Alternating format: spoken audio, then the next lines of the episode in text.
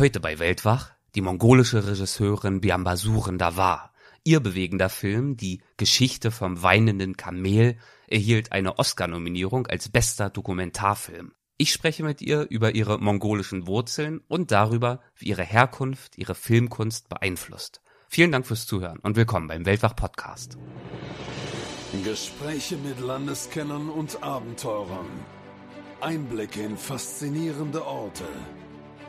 Aufregende Geschichten von unterwegs. Das ist der Weltwach-Podcast mit Erik Lorenz. In der Mongolei, es, heute ändert sich viele Sachen, aber ursprünglich, traditionell, die Leute leben mit Einklang mit der Natur und fern von Profit und Ausbeutung. Also die alle Filme, die ich gemacht habe, ohne Drehbücher entstanden. Etwas festgeschriebenes zu filmen ist schwierig. Ich muss immer den Tag gucken, wie die Sonne aufgeht und ich muss immer darauf reagieren und ich glaube, das ist die Herausforderung unserer Kultur, auch da im Vorort als Nomaden zu leben. In nur fünf Jahren aus ihrer Heimat in der zentralasiatischen Steppe über München bis nach Hollywood. Heute ist beim Podcast eine beeindruckende Frau zu Gast, die genau das geschafft hat. Biambasuren Davar. Sie wurde 1971 in der mongolischen Hauptstadt Ulaanbaatar geboren. Sie studierte an den Filmhochschulen in Ulaanbaatar und in München und gleich mit ihrem ersten dokumentarischen Vordiplomfilm gelang ihr ein sensationeller Erfolg. Er trug den Titel Die Geschichte vom weinenden Kamel. Dieser Film ja, der bewegte ein Millionenpublikum, erhielt zahlreiche Auszeichnungen und wurde eben auch für den Oscar in der Kategorie Bester Dokumentarfilm nominiert. Mittlerweile lebt Biamba Surendawar oder kurz Biamba, wie ihr Spitzname ist, in Deutschland, aber sie fühlt sich ihrer mongolischen Heimat tief verbunden und kehrt oft dorthin zurück, um sich der Kultur ihrer Wurzeln hinzugeben und zu drehen und zu fotografieren. Ja, und genau darüber, über ihre Mongolei, sprechen wir in dieser Folge. Viel Spaß! Hallo Biamba, willkommen zum Weltwach Podcast. Ich freue mich sehr, dass du dabei bist. Ich freue mich auch sehr. Du bist ja besonders bekannt geworden mit deinem Film Die Geschichte des weinenden Kamels.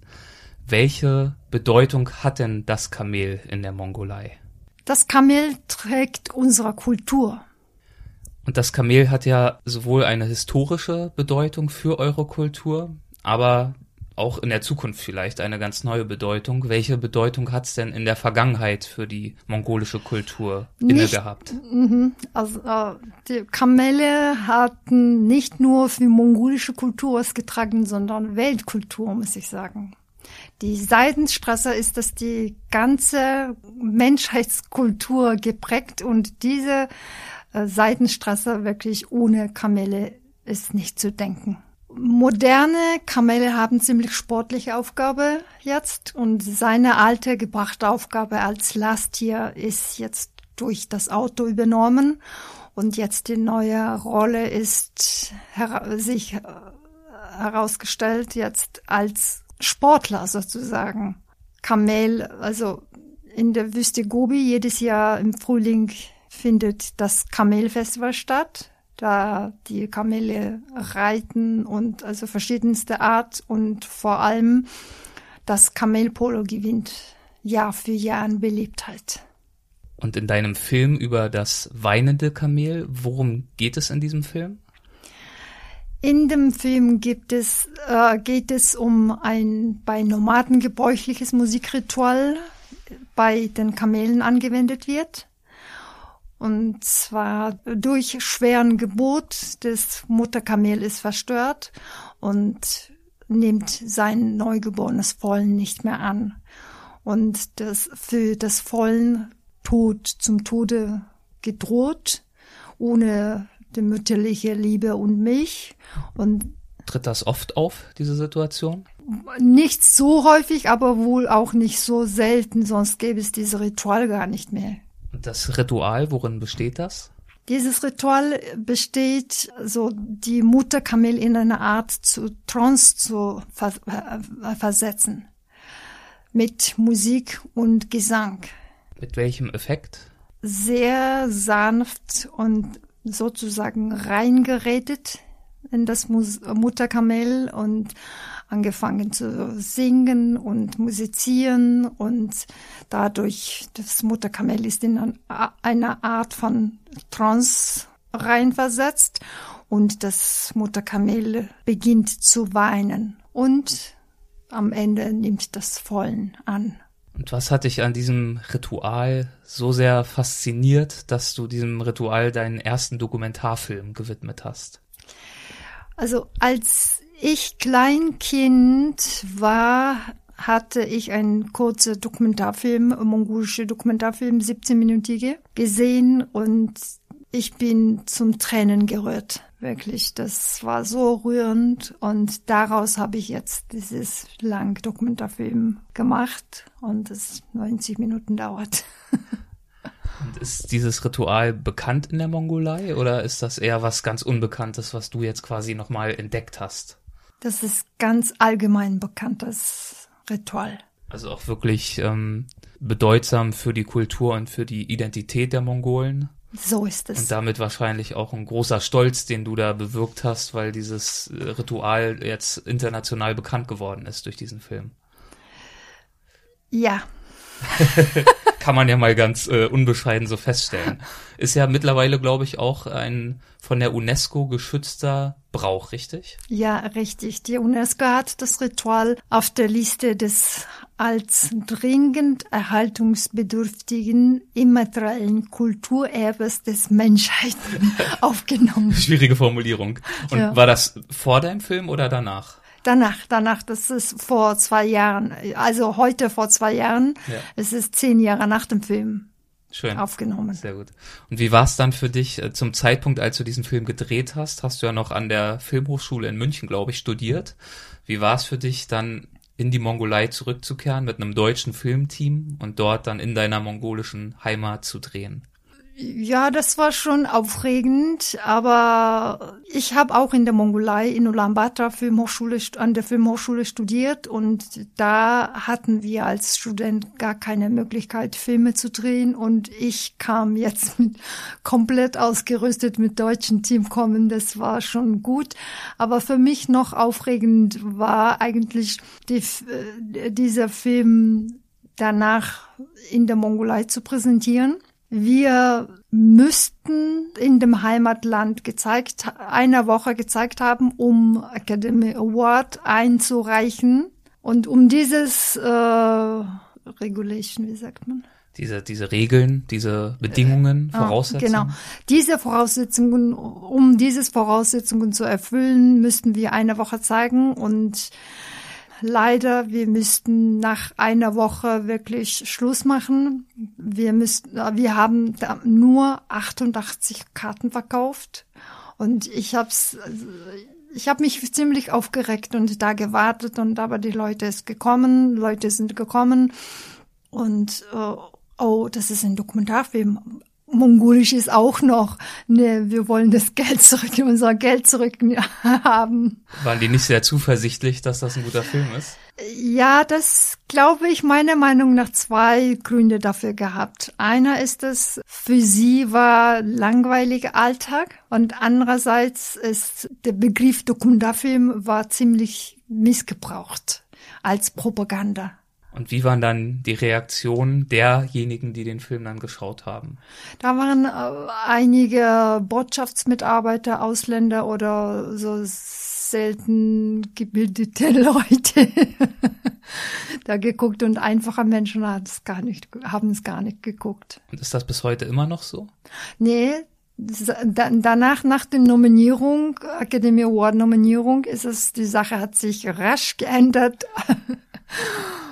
und angefangen, alle Fernsehsender von A bis Z eine nach dem anderen zu strahlen, äh, natürlich ohne jegliche Rechte. und der Film, der zeigt ja eine bestimmte Familie. Und das ist ja, glaube ich, so eine Mischung aus Dokumentarfilm, aber mit bestimmten geskripteten Elementen. Also so eine Mischform. Kannst du erklären, was, was das für ein Konzept ist, das hinter dem Film steckt? Ja, die Filmkritiker streiten heute noch, ob das ein, ob der ein Spielfilm oder ein Spiel, äh, Dokumentarfilm ist.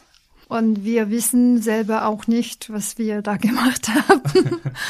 wir haben den Film ohne Drehbuch gedreht. Wir hatten nur ein ausführliches Treatment gehabt und der Film ist so, wie er ist. Das heißt, ihr habt euch eine geeignete Familie gesucht mit einem entsprechenden Kamel natürlich und habt dann diese Familie einfach eine Zeit lang begleitet. Welche Herausforderungen sind für euch damit einhergegangen, dort in der mongolischen Steppe zu drehen? Also Dokumentarfilme sind immer mit der Situation konfrontiert und sozusagen ausgeliefert, aber da in der Mongolei war wirklich mit extremen Bedingungen müssen wir rechnen. Also mein Team, wir kamen da an und es, es war eine lange Reise und meine äh, Regieassistentin sagt, Bemba, dieses Weckruf von dir werde ich nie in meinem Leben vergessen. Und zwar, wir haben in der Hoffnung, also großmöglich die Wahrscheinlichkeit zu halten, größtmögliche Kamelherde auch ausgesucht. Und diese Familie hat ungefähr 60 Kamele gehabt und davon 17 trächtige. Und Geburtenzeiten der Tiere war schon im vollen Gange und wir gleich nach der Ankunft lange observiert, observiert, geguckt und irgendwie nichts passiert. Und das Team ist, es war so verschiedene Krankheiten, Umstellungen im Bett gegangen, äh, ins Bett gegangen und es war eine schwierige Situation und gleich gefühlt Viertelstunde danach und aufstehen, es geht los. Und dann ging die Geburt los, oder? Dann ging es die Geburt los. Und ihr konntet das noch einfangen? Ja.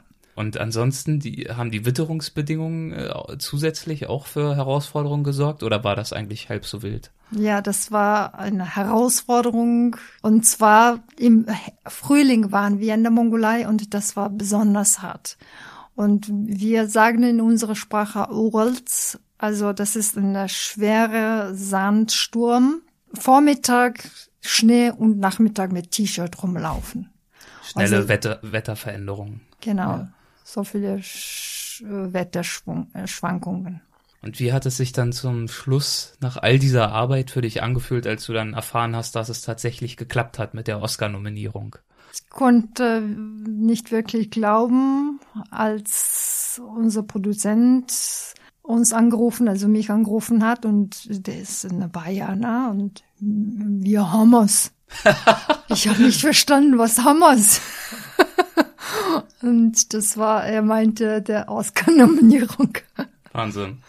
Und das war bisher ein besonderer Moment natürlich in deinem Leben, genauso wie es wahrscheinlich auch ein besonderer Moment war, dann diesen Film schlussendlich auch nochmal dieser mongolischen Familie vorzuspielen, die ja in dem Film sozusagen dargestellt wurde. Wie lief denn diese Vorführung ab? Ja, sie haben es ganz unterhaltsam angeschaut, den Film, und oh, das bin ich. Oder, oder äh, irgendwie zum Schluss, am Ende, sie haben nicht wirklich kapiert, was daran interessant sein könnte. Weil es halt ihr Alltag war. Genau, so ist es. Konntest du es ihnen erklären? Ähm, ja, vielleicht so, weil wir es anders leben als die anderen. Mhm. Und wie erklärst du dir den Erfolg des Filmes? Das ist mir immer noch sehr fraglich. Das kann ich immer noch nicht erklären. Also, obwohl ich jetzt inzwischen zwischen den Kulturen lebe, trotzdem nach so vielen Jahren, ich habe jetzt Dezember den Film in, nicht ich, sondern in, in Berlin an der Urania gezeigt und mich gefragt und ich äh, habe gesagt, also noch, äh, der Film ist so alt, ich weiß jetzt nicht, ob jemand überhaupt kommt und da waren viele Leute da und eine Frau hat mir gesagt, also äh, nach der Vorstellung ist eine Fragerunde gewesen und eine Frau hat gesagt, ich habe den Film heute fünfte Mal gesehen und mich berührt, also wie als ob ich erst einmal gesehen hätte. Und hinterher stellte sich heraus, dass diese Frau selber eine Filmemacherin ist. Das, das war ein großer Lob für mich. Ganz besonderen Blick auch dafür hat. Ja. Und kannst du dir erklären oder glaubst du, dass du, weil du Mongolin bist, anders oder auf eine bestimmte Art und Weise an Filmregie herangehst? Gibt es etwas, was aus deiner Jugend oder aus deiner Kindheit, wo du glaubst, aus deiner Kultur heraus, das hat dich geprägt und das fließt mit in deinen Stil mit ein? Also die alle Filme, die ich gemacht habe, ohne Drehbücher entstanden. Etwas fest Geschriebenes zu filmen ist schwierig. Ich muss immer den Tag gucken, wie die Sonne aufgeht und ich muss immer darauf reagieren und ich glaube, das ist die Herausforderung unserer Kultur, auch da im Vorort als Nomaden zu leben und bereit mit allen Situationen sein, mit allen Situationen zu rechnen und äh, darauf reagieren. Also auch den Mut zu haben, flexibel sein zu müssen und sich dieser Herausforderung zu stellen. Eben nicht die Sicherheit zu haben eines Drehbuchs, an dem du dich jeden Tag entlanghangeln kannst, sondern auch mit dieser Unsicherheit klarzukommen. Oder vielleicht ist es auch mit meiner Unfähigkeit zu tun, mit meiner Unfähigkeit zu tun, dass ich nicht schreiben kann. Könnte möglicherweise sein, aber da ich auch deinen Vortrag gesehen habe, meine Mongolei heißt er, und der Erzähltext, den du dort ja live vorträgst zu deinen Fotografien, so toll geschrieben ist, abgesehen noch vom Vortragsstil, würde ich schon sagen, dass du gut schreiben kannst. Danke. Aber gut. Was, ähm, was in deinem Vortrag und auch in deinem Film ja auch sehr stark rüberkommt, ist der Stolz, den die Mongolen empfinden für ihre Heimat und für ihre Kultur. Kannst du dir erklären, was die Mongolen so stolz macht und wodurch diese tiefe Verbundenheit mit der Heimat entsteht? In der Mongolei ist heute ändert sich viele Sachen, aber ursprünglich traditionell die Leute leben mit Einklang mit der Natur und fern von Profit und Ausbeutung. Und, aber dies bedeutet keineswegs, dass es eine geringe Lebensqualität ist. Ganz im Gegenteil. Diese Bedarfswirtschaft hilft dem Haushalt der Natur und leistet einen hohen sozialen Beitrag.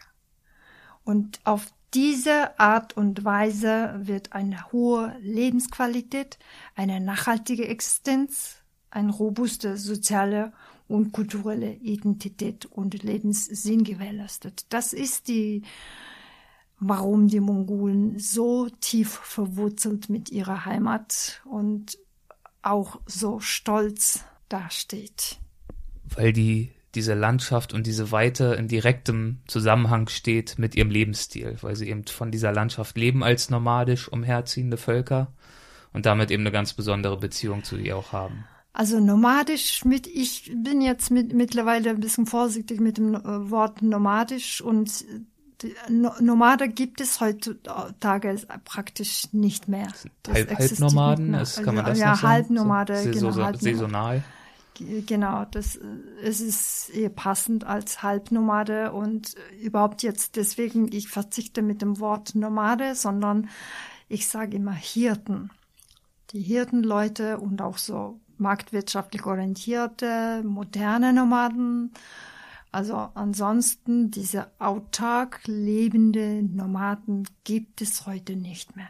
Und wie verändert sich das traditionelle Leben ansonsten in der Mongolei? Das, dieses traditionelle Leben ändert sehr viel und in den letzten 20 Jahren, 25 Jahren, die ganze Gesellschaft wälzt um, so, wandelt um und die Leute erleben jetzt diese Konsumgesellschaft und die Leute müssen auch lernen, damit umzugehen. Und wir in der Mongolei durchleben so Entwicklungen hier für die Europa über Jahrhunderte gedauert hat.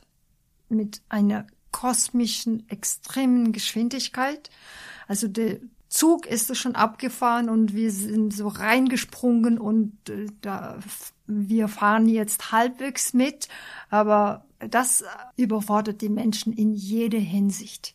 Siehst du in diesen Herausforderungen auch Chancen? Oder anders gefragt, wie siehst du die Zukunft der Mongolei?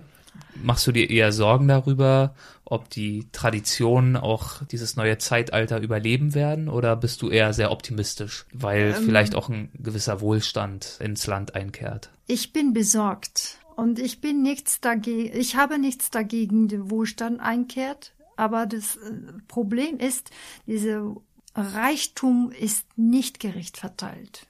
Das kommen nur wenige Leute zugute und die politische Elite. Und das ist ein Problem. Und so wenige Leute, nur drei Millionen Menschen und aber die Mehrheit leben in, unter Armutsgrenze. Das macht mir Sorgen. einerseits. Andererseits, wir sind gerade jetzt in eine abges also abgefahrener Zug, halbwegs reingesprungen und, und fahren mit. Wir haben nur Chance, wenn wir unsere Stärke sehen und uns richtig einschätzen können. Und zwar diese westliche Welt, Industrieländer versucht jetzt die Kehrtwendung, diese wieder die Natur zu entdecken und die Rückbesinnung. Rückbesinnung, die, die wieder Natur zu, zu, zu entdecken. Nachhaltiger zu agieren.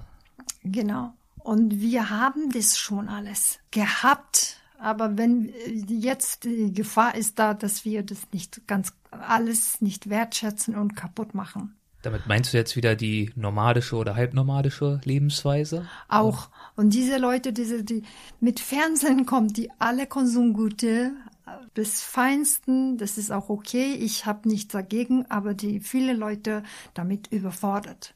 Und sie können damit nicht wirklich umgehen mit dem Konsumgütern. Und es ist auch schwierig. Das ist die ganze Land ist so groß. Zum Beispiel, wenn eine Nomadenfamilie zieht, es ist äh, traditionell, die lassen nichts zurück alles sauber machen. Keine Spuren deuten darauf hin, dass da mal eine ganze Familie längere Zeit gelebt hat. So war's traditionell und heute sie lassen so viel Plastikmüll zurück und das ist auch äh, mit ihren Konsumgütern so viel Plastikmüll produziert und sie können auch das schwer mitzunehmen. Und das Land ist so riesig und wir haben noch kein System. Was machen wir? Wie entsorgen wir diese ganze Plastik. Und damit die ganze Leute, ganze Menschen, ganze Land überfordert und keiner weiß Bescheid eigentlich. Diese Veränderungen, die finden ja an vielen Stellen statt. In deinem Vortrag hast du zum Beispiel auch Rentierzüchter, Rentiernomaden, äh, ja. Rentiernomaden getroffen und auch deren Leben verändert sich ja ziemlich stark und die versuchen sich zurechtzufinden. Also Rentiernomaden sind am meisten von diesem globale Umweltänderung oder überhaupt jetzt mit, mit der Herausforderung sehr stark konfrontiert. Und ihr Lebensumfeld, vor allem ihr Tier, die Rentieren sind sozusagen Kälte angewiesen und Frische, Bergwind. Und das gibt es heute nicht wirklich, wie es mal früher war. Und die Rentiernomaden sind stärksten bedroht eigentlich. Und immer weniger und weniger. Und wie gehen die Menschen damit um? Sie geben auf. Sie rutschen in die illegale Gold Abbauversuchung. Dieser Rohstoffabbau, das ist ja auch ein großes Thema. Ne? Ich glaube, du hast erwähnt in deinem Vortrag, dass neun Prozent der Landesfläche schon lizenziert wurde für Goldabbau. Das ist ja eine gewaltige Menge. Also in, insgesamt Rohstoffabbau ist es so viel lizenziert und äh, davon auch Recherchelizenz oder äh, Abbaulizenz. Du bist also Filmemacherin, du bist Fotografin und jetzt auch Referentin, das haben wir jetzt schon gesagt. Und ein wichtiger Impuls dazu kam ja, glaube ich, zu deinen Vorträgen äh, von Michael Martin, der bei Weltwach jetzt auch schon einige Male zu Gast war. Wie ist es denn dazu gekommen? Wie hat er dich auf den Gedanken gebracht? Kennengelernt uns haben wir bei einer, glaube ich, WDR oder NDR Talkshow. Wir waren beide Studiogäste.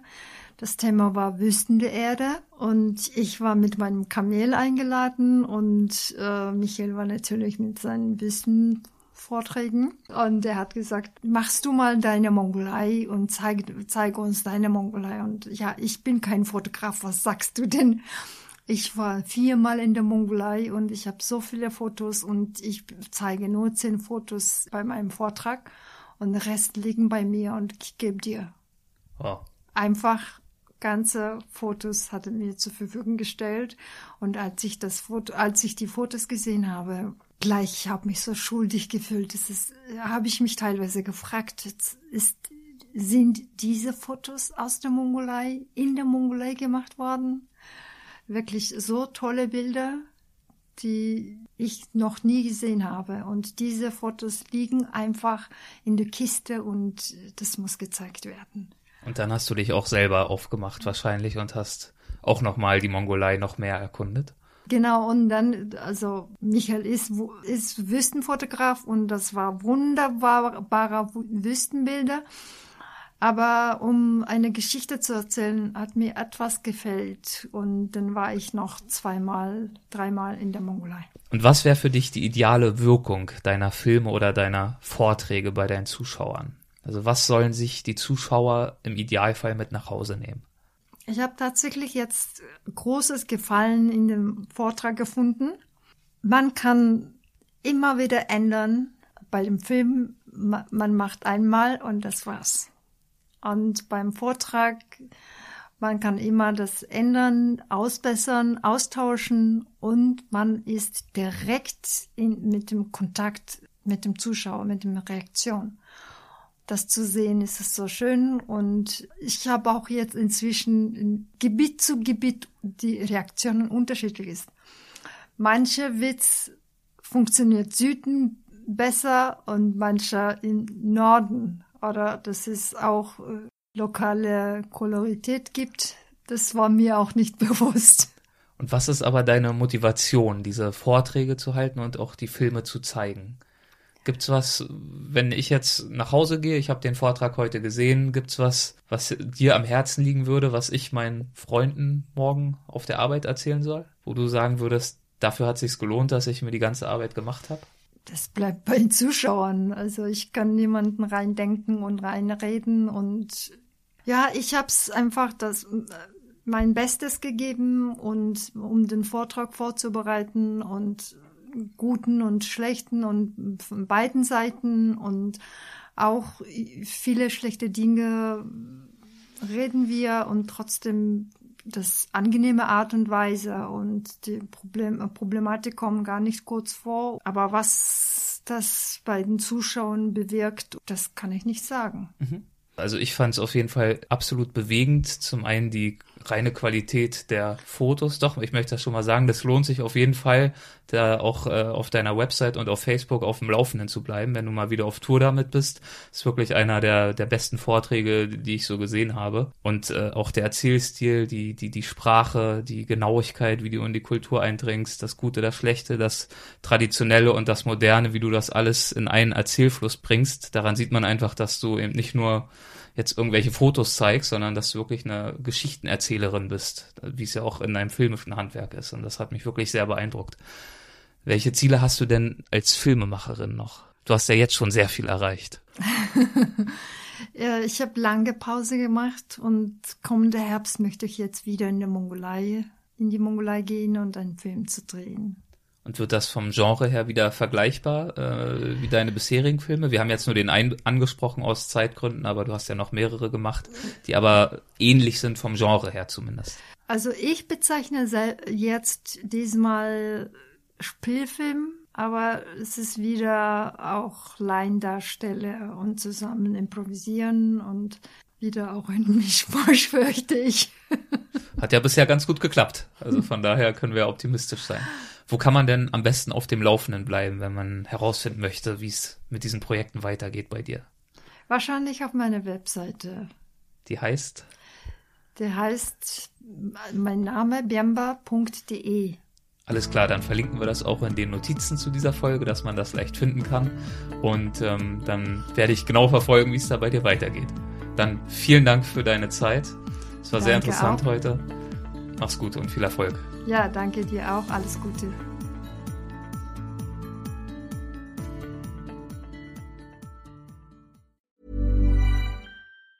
Planning for your next trip? Elevate your travel style with Quince. Quince has all the jet setting essentials you'll want for your next getaway, like European linen, premium luggage options, buttery soft Italian leather bags, and so much more. And it's all priced at 50 to 80% less than similar brands. Plus, Quince only works with factories that use safe and ethical manufacturing practices. Pack your bags with high-quality essentials you'll be wearing for vacations to come with Quince. Go to quince.com slash trip for free shipping and 365-day returns. Hey, it's Paige DeSorbo from Giggly Squad. High quality fashion without the price tag. Say hello to Quince. I'm snagging high-end essentials like cozy cashmere sweaters, sleek leather jackets, fine jewelry, and so much more. With Quince being 50 to 80% less than similar brands. And they partner with factories that prioritize safe ethical and responsible manufacturing. I love that. Luxury quality within reach. Go to quince.com slash style to get free shipping and 365 day returns on your next order. quince.com slash style